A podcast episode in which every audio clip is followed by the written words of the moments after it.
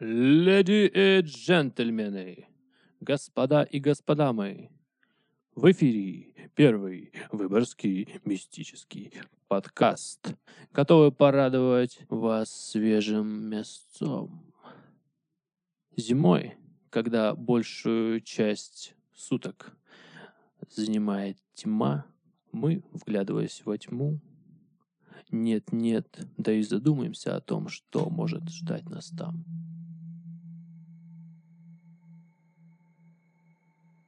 Этим дождливым зимним вечером вас снова приветствуют в студии Александр, Йоу.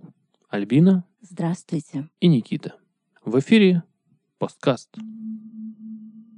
У меня есть парочка историй. Есть э, такая личная история, не, скорее не связанная с Выборгом, а вообще в принципе.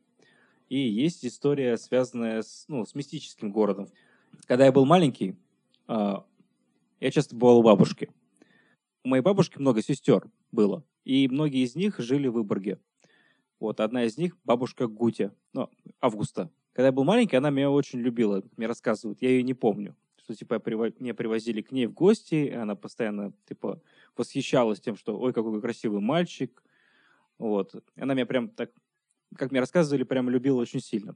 Она умерла там в 94 году, если не ошибаюсь, и помню, что мне мама рассказывала, что бабушка ей рассказывала, что я тогда ночевал у нее, и, ну, дома, у нее в квартире, в квартире не было никого, кроме меня и ее. И э, я ночью просыпаюсь, бабушку бужу и говорю, типа, мол, слушай, бабушка, а кто-то по квартире ходит и вздыхает.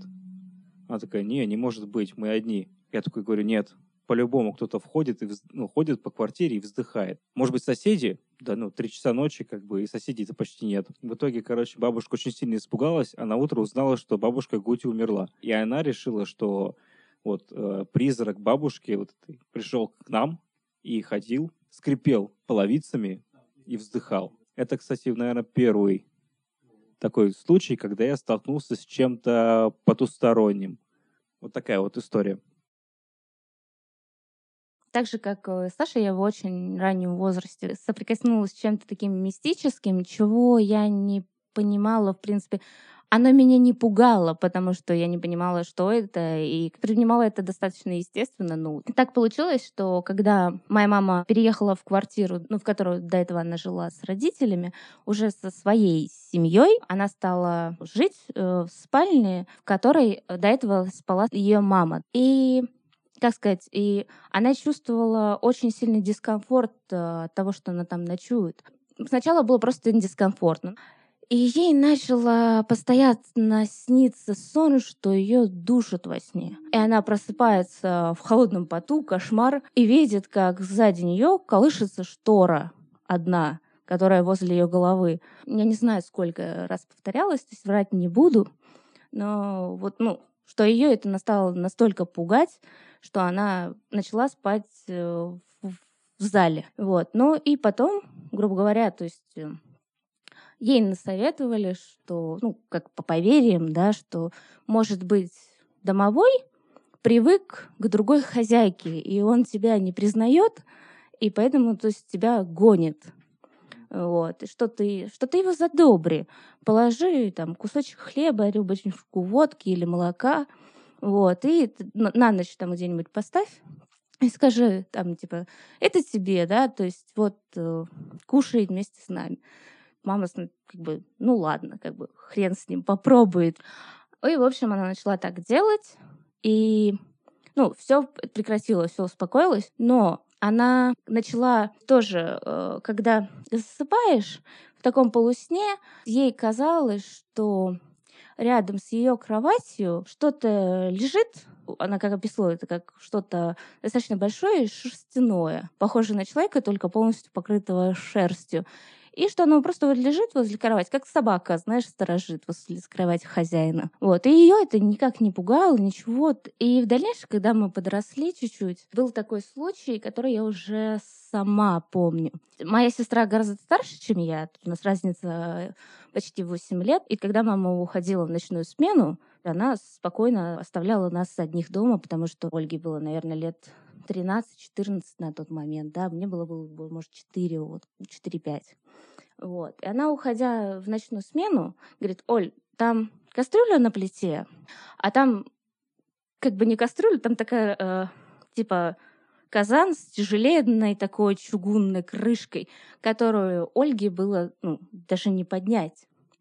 Вот, она говорит, там он стоит на медленном огне, будешь ложиться спать, выключи газ, не забудь. Ну и как бы сестра забыла. И мы уже уснули, и посреди ночи мы слышим просто бум Такой дикий грохот с кухни. Мы в панике прибегаем и видим, что чугунная крышка вот этой, этой кастрюли валяется в другом конце кухни, то есть она пролетела через всю кухню и врезалась в противоположную стену, а как бы кухня там была такая длинная паром, да, то есть что там выбило бы ее, но она настолько тяжелая, что ее вряд ли то есть, если ее там 12-13-летний ребенок поднять не может. И газ был потушен. Вот. Ну, естественно, сразу все повыключали. Сестра сказала маме, ты, мама, вот на всякий случай положила э, молочка, там хлебушек, сказала спасибо, да. И так продолжалось до тех пор, пока мы оттуда не уехали. На новом месте, где мы жили, она никогда так не делала. Просто это не то, что она там в это свято верит. Просто вот там это реально работало, и по-другому никак невозможно было это объяснить. У нас э, в детстве, вообще в детстве, в доме, в котором я родился и прожил много лет, э, у нас постоянно, когда пропадали вещи, родители говорили, барабашка унес. Барабашка это как раз называли домового. А еще у нас есть баня, и тоже по старинным поверьям, что в доме живет домовой, в бане живет банник. Да. И у него еще есть типа жена, э, как-то ее назвали, раздериха. Короче, типа она могла, типа, ну, если человек, э, ну, плохо ухаживал за баней, не оставлял им, допустим, там помыться, воды горячей, типа веник запаренный, то, типа, они могли его запарить до смерти. Вот. И банник был очень злым существом, то есть таким плохим. Его надо было задабривать, как домового. Вот, поэтому люди не ночевали в банях. Типа в бане всегда, когда ты в ней находишься, в ней холодно, такое, ну, такой банный, э, такая сырость. Сырость, да. Да, такая сырость. И реально бывает страшно, потому что в ней темно всегда. То есть, ну, свет горит. Я вот где-то недавно это тоже слышал про банника. Да, да, да. Где? Я в детстве вот в это как бы ну, всегда верил, потому что у меня мама э, на самом деле человек, который вот очень хорошо верит в это все. Она рассказывала, допустим, что ее бабушка, моя прабабушка, нагадала ей мужа и детей по таракану. То есть моя, моя прабабушка была, по ее, ну, по ее мнению, настоящей ведуньей. То есть такой вот теткой женщиной, которая знала о всяких таких потусторонних вещах, и она тоже задабривала домовых. В конюшнях жил тоже домовой, он ухаживал за конями. И он, да, он волосатый.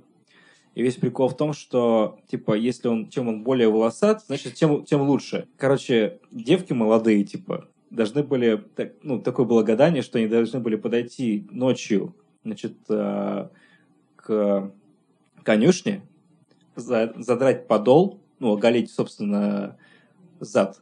И, типа, если и по заду, короче, хлопала э, мохнатая рука, значит, она выйдет замуж. Если не хлопала, значит, как бы обойдется. А если не волосатая, значит, конюх пришел, да?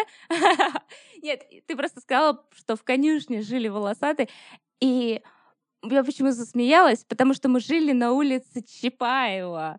То есть, может быть, это там, ну, значит, Чапаев, кони. С Петькой зашли тогда на огонек.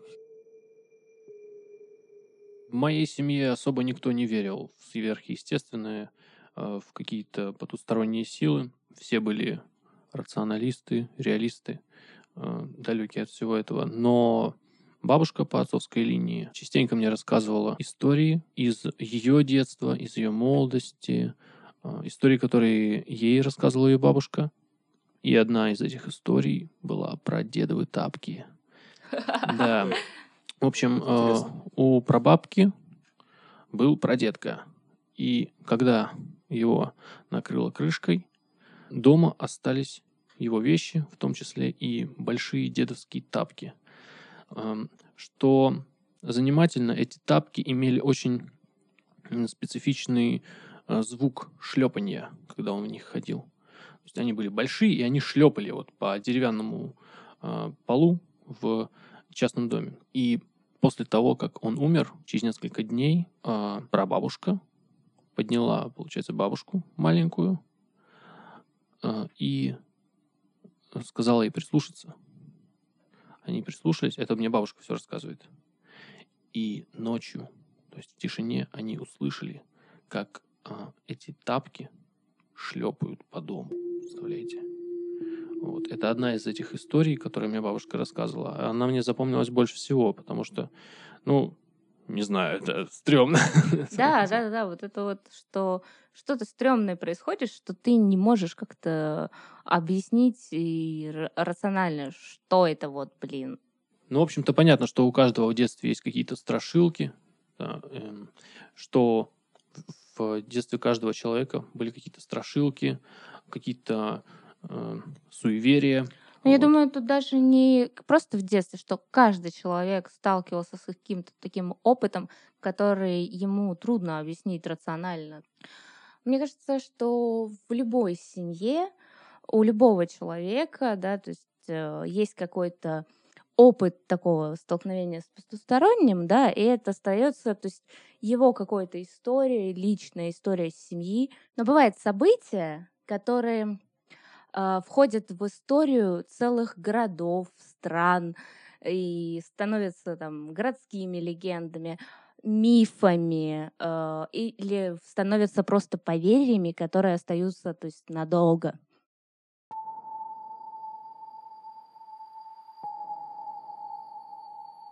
Самая известная городская легенда – это Выборгский гром. А в 1477 году а, в Выборге появилась городская стена. Город был обнесен этой стеной, и Выборг был первоклассной крепостью, которую было невозможно взять штурмом. Но на протяжении всей его истории его неоднократно пытались захватить. Сначала новгородцы, потом уже московское а, государство. И самый известный а, войной, которая произошла между русскими и шведами до Петра I, была война, которую вел а, государь Иван III. На выбор было направлено десятитысячное войско, огромное русское, которое с первого дня, как только они подошли к стенам, пытались захватить. Захватить не удалось, и русские перешли к осаде. Это было как раз в 1495 году.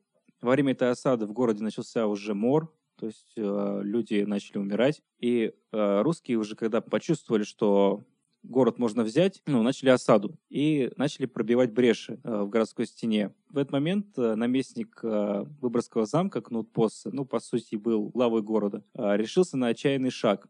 Он собрал все запасы пороха, а, селитры, ну, в общем, все, что могло гореть, в башне Святого Андреаса или Андреевской башни, и взорвал ее. И взрыв был настолько сильный, что русские войска дрогнули. В этот момент также еще в небе появилось знамение «Белый крест», и русские войска отступили. Только ну, они разорили все, что можно было вокруг. Таким образом, город был спасен. А после этого начались уже легенды.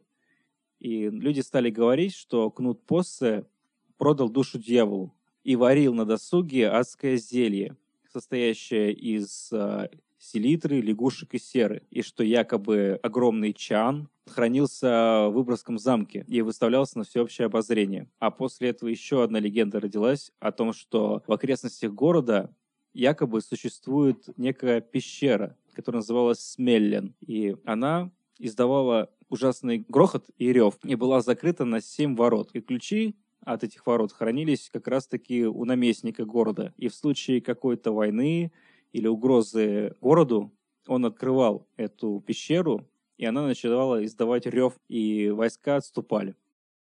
Саш, а скажи, пожалуйста, а вот э, эта легенда начала образовываться э, среди населения Выборга, ну, шведского, или это уже легенда ну, зарождалась э, со стороны русских? А вот это наверняка никто не скажет, наверняка и, ну, скорее всего, нет. Скорее всего, это была все-таки местная легенда, большей частью. Хотя Выборг, ну, Выборг был большой город, крупный, торговый, и он был э, чуть ли не вторым по важности после Стокгольма. То есть там Выборгская крепость, именно Выборгский замок, он был неприступен, в принципе, до 1710 года, когда Петр I взял его после трехмесячной осады и, и э, бомбардировки города.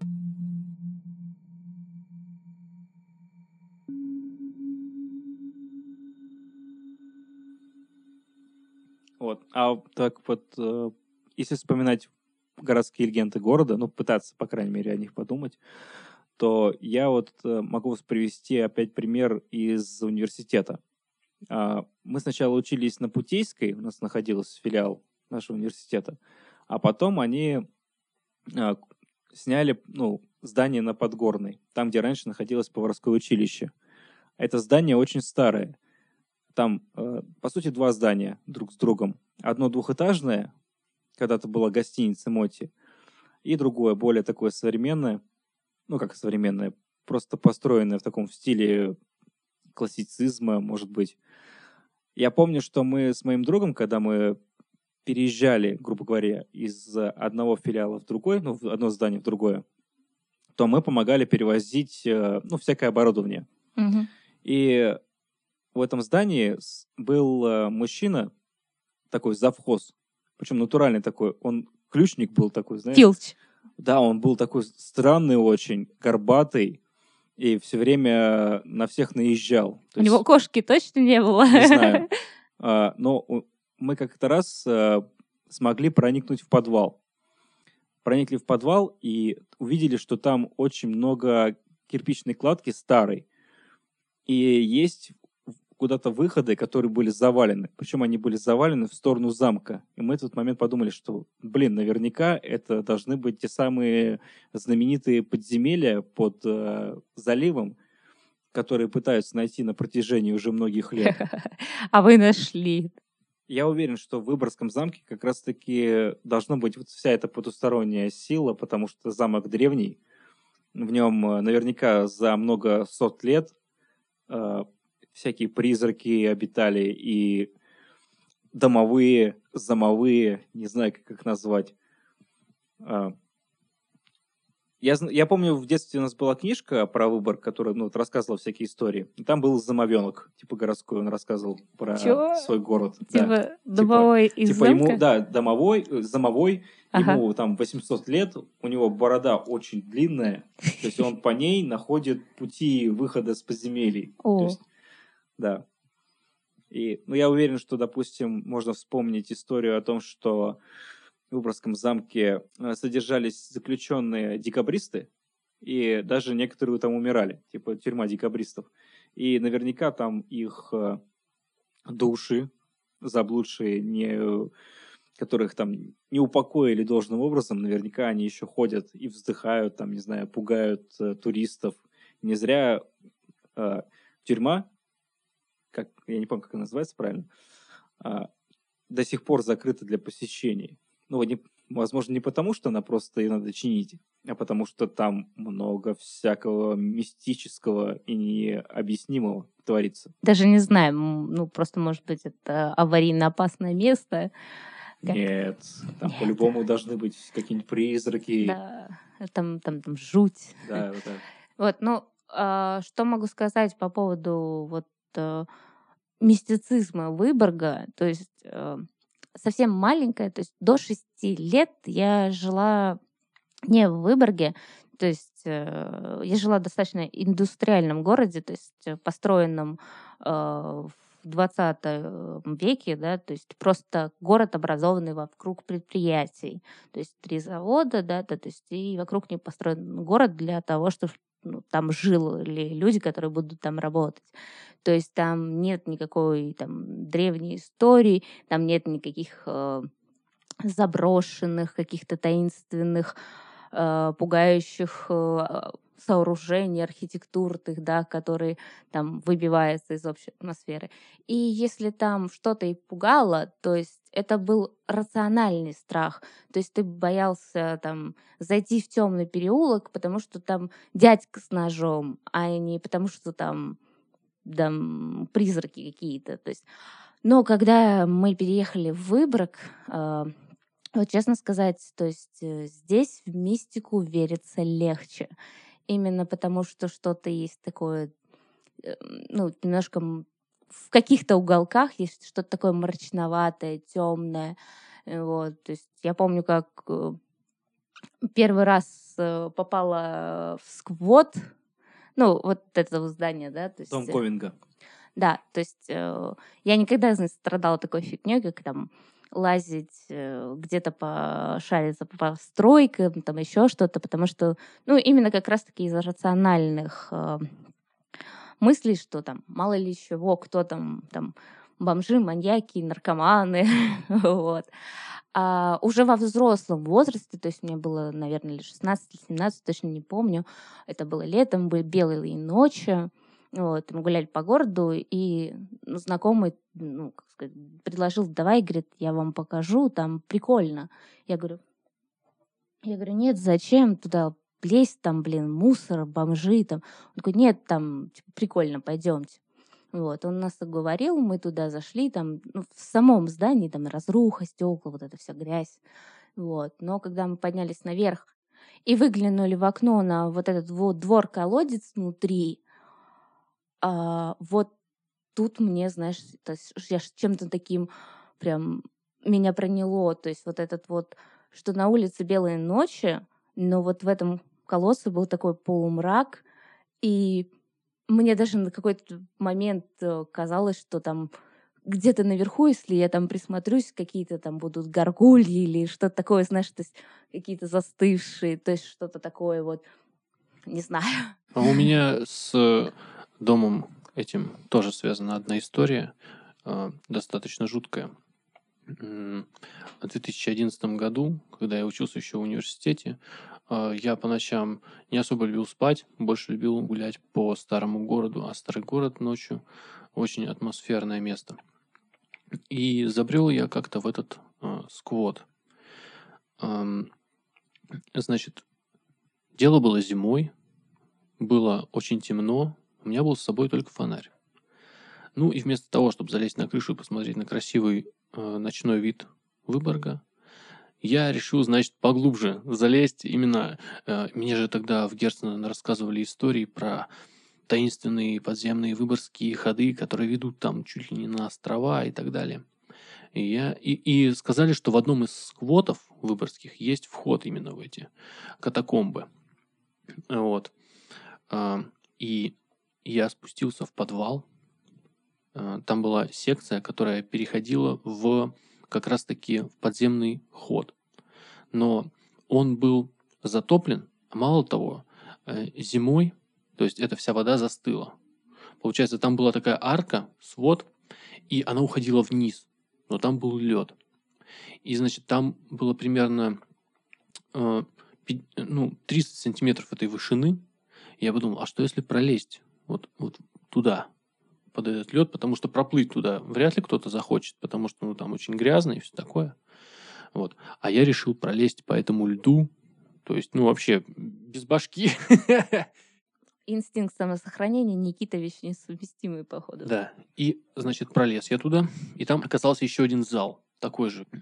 Там не было ничего, что напоминало бы о вот современности. Никакого мусора, ничего. Но только в центре этого зала стоял э, кирпичный алтарь, э, внизу которого видно, что разводили костер. И мне тогда уже показалось это очень жутким.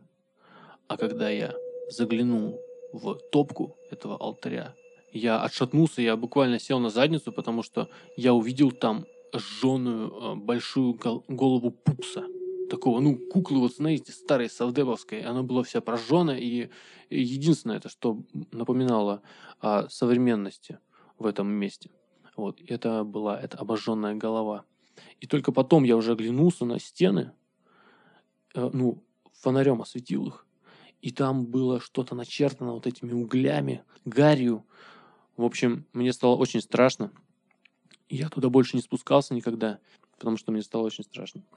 А я припоминаю другую историю, когда мы с другом ездили э, в Калинино. У нас э, рядом с поселком очень много всяких пещер.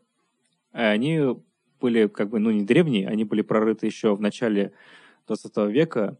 Там создавался огромный комплекс защитных сооружений вокруг города. И эти пещеры были пороховыми складами. А мы в эти пещеры лазили, они были соединены с собой, ну, друг с другом. И там была такая естественная вентиляция, и, видимо, она такая, ну, она была хорошо сделана, потому что ветер, ветер гулял, и он завывал в них. И там темно, там нет освещения, они много раз горели, и все стены закопченные. И реально там стрёмно находиться на самом деле. А другие пещеры, которые находились чуть подальше, там еще выращивали грибы, ну, шампиньоны. Так вот, мне мои родители рассказывали, что в этих пещерах был а, концлагерь финский. Да ладно? Да, где содержались пленные солдаты на каторжных работах, они там умирали, короче, жили вот в этих пещерах. Там я даже, когда катался на велике по, круг, ну, по округе, я находил а, всякие памятные знаки в честь а, замученных пленных военных там. То есть вот рядом с моим домом настоящий концлагерь был. Да.